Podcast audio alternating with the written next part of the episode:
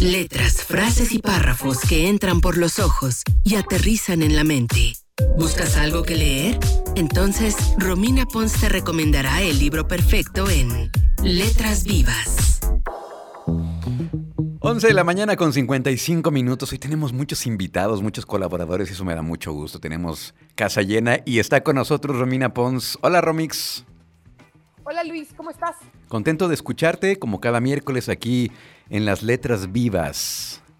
así es Luis, así es. Y ya sabes que yo, muy fan de la lectura, les digo que leer es como ver una película, que es meterte en una gran historia. Y para los que no me creen, les traigo cuatro series increíbles basadas en libros. Ok. Voy a arrancar. The Umbrella Academy. No sé si la has visto, Luis. Claro, por supuesto. Muy buena, muy buena. Es buenísima, a mí me encanta. Y además está basada en la novela gráfica o cómic que escribió Gerard Way. Gerard Way, si les suena o no, es el vocalista de My Chemical Romance. Correcto, correcto. Que, que ya se se hablaba mucho antes de que saliera la, eh, la serie como tal se hablaba mucho que se le iba a llevar a la pantalla grande, que se iba a ser película, que se iba a ser serie, había mucha expectativa y pues ahí está en Netflix ya con dos temporadas me parece, ¿no? Exactamente, que de hecho la, novela gráfica son tres, pero en la primera serie de Netflix entra la 1 y la 2. Ok. Y la segunda temporada de Netflix es en la novela gráfica 3. Entonces se rumora que pues como ya acabó la novela gráfica de Gerard, ya no va a haber más, pero también han tenido tanto éxito que se está viendo la posibilidad, que es más o menos lo que pasó con Game of Thrones, de que escriba, o sea, en vez de que escriba otra novela gráfica, ya se encargue él del guion directo para la serie de Netflix. Ok. O también se pueden derivar muchas historias. Las posibilidades son infinitas. Que si, que si la precuela, que si la secuela, que si el spin-off, que si no sé, tantas historias que puede haber alrededor de una historia central, ¿no?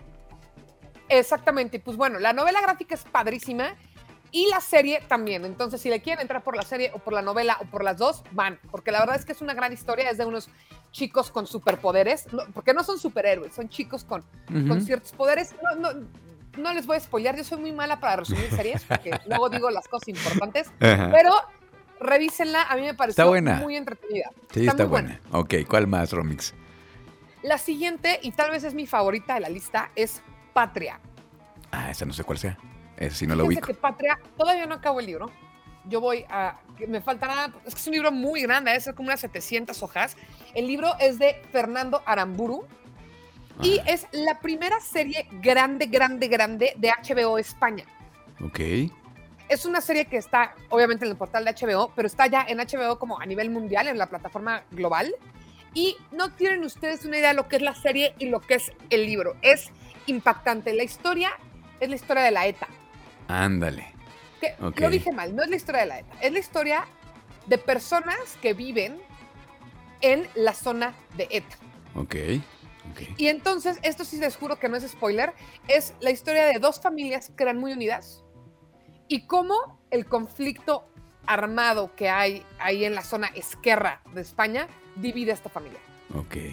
Pero el libro es de esos que, me, o sea, de que a las 3 de la mañana sigues leyendo y dices, ya me tengo que ir a dormir. Picadísima. Oye, ¿no será más bien? Ya ves que la, semana pasada también nos decías que estabas bien picada con este libro que nos recomendaste y también con decías... La sombra del viento. Exacto. ¿No será más bien que, que, tú eres muy picada en los libros en particular? Sí y no, ¿eh? Porque no todos me dejan como estos dos. Ah, o sea, está gruesísimo, Patria. La serie está increíble. Lo que sí es que, como pasa muchas veces cuando transforman un libro en serie, es si empiezas a ver la serie, no va igual de lineal que el libro, entonces te puedes spoilear el libro. Pero también quiero romper con esto el mito de que el libro es mejor que la serie. No, yo le estoy trayendo en estos cuatro eh, ejemplos de series increíbles que si no ves el libro no pasa nada. Y si lees el libro y no ves la serie no pasa nada. Y si te echas los dos, los dos los vas a disfrutar. Porque son historias que se cuentan distinto, pero es la misma historia y como que vas a, ver cosas o vas a tener énfasis en cosas que no tendrías si no checas los dos documentos, el visual y el libro. Sí, lo que pasa es, de repente algunas historias, algunos libros se tienen que adaptar al lenguaje audiovisual para poder tener una mejor línea narrativa, ¿no? Entonces, pero pues como dices, eh, ya sea el libro, ya sea la serie, en, estas, en estos ejemplos que nos estás poniendo, Ah, escucho, es muy didáctico. Este, se puede disfrutar igual, ¿no? Totalmente. Entonces, Patria, por favor, se las hiper ultra recomiendo. Si quieren el libro, el libro, y si quieren la serie, la serie, pero no pueden dejar de verla, es maravillosa. Ok, perfecto. ¿Qué más, eh, Romix? El que sigue es El cuento de la criada o The Handmaid's Tale. Ok. Que es un libro original. Esto es interesante porque los, los primeros dos que les platiqué salieron los libros y a los poquitos años o hasta meses sacaron la serie. Pero este libro, que es de Margaret Atwood, salió en el 85. Ok. Y la serie se retoma hace apenas unos 4 o 5 años. Ok. Esta serie está. de traerles esta serie. Ajá. ¿En qué plataforma?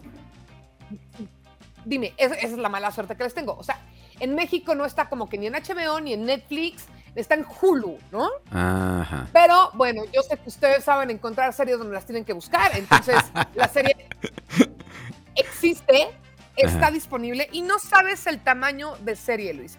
Desde lo visual, que es sumamente visual, pero la historia es durísima, es un futuro distópico donde las mujeres son utilizadas, o sea, las mujeres ya no pueden tener hijos. Las pocas mujeres que sí pueden tener hijos son usadas para fines reproductivos. Órale. Entonces, es una cosa distópica de terror y a mí lo que más terror me da es que el libro se haya escrito en 1985 y treinta y pico de años después lo ves y te sigue dando miedo y hay cosas que te pueden seguir pareciendo factibles, ¿no? Es como que dices, uy, el futuro nos alcanza. Al principio de la pandemia yo no estaba, en, yo al menos no estaba como en posición de querer ver una historia distópica, pero creo, que ya, creo que ya lo digerí mejor y creo que ya podría haber una, una historia así, porque luego uno no quería, uno no quería mal viajarse, entonces creo que sí la, la ah, podría completamente, ¿eh, Luis? O sea, yo no hubiera recomendado esto hace un año.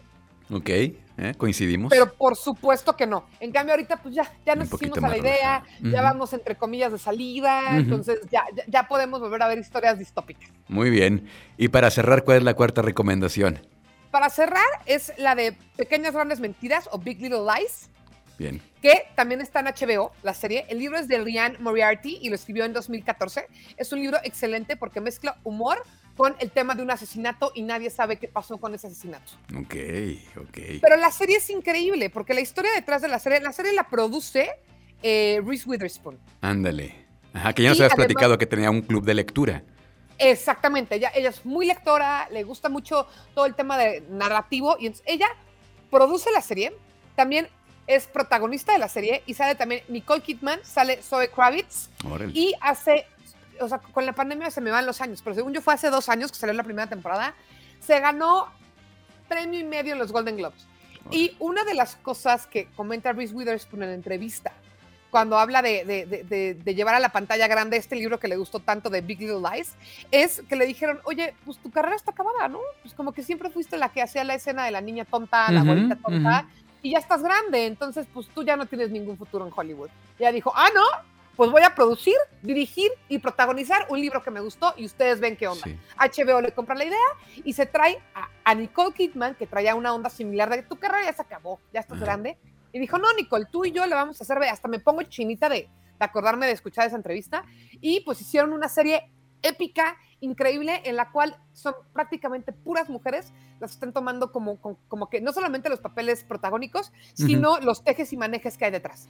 Oye, ella está muy comprometida con este tema de desencasillar a las rubias, ¿no? De, y, lo ha hecho muy bien, lo ha hecho muy bien con todo lo que nos has contado, con lo que ha hecho fuera de cámaras, lo que hace con este club de lectura y, y este, y le ha salido muy bien todo lo que quiere eh, comunicar, ¿no? Más allá de la pantalla, el personaje que fue tan encasillado con ella. Y, creo que es por eso, Luis, ¿no? La encasillaron porque hizo un personaje de una rubia tonta que quiere ser abogada, pero es muy tonta, y pues que entienda la gente que es un personaje personaje, que esa no es ella, ¿no? Que, hay que separar, ¿no? Como la, gente que, ay, mira, sale Harry Potter. A ver, no, no sale Harry Potter, es el actor que hace Harry Potter, ¿no? Sí, así pasa. Bueno, así pasa con estos personajes tan emblemáticos. Oye, hablando de personajes emblemáticos, eh, ¿cómo vamos con el, cómo vas con el, con el podcast de, del After?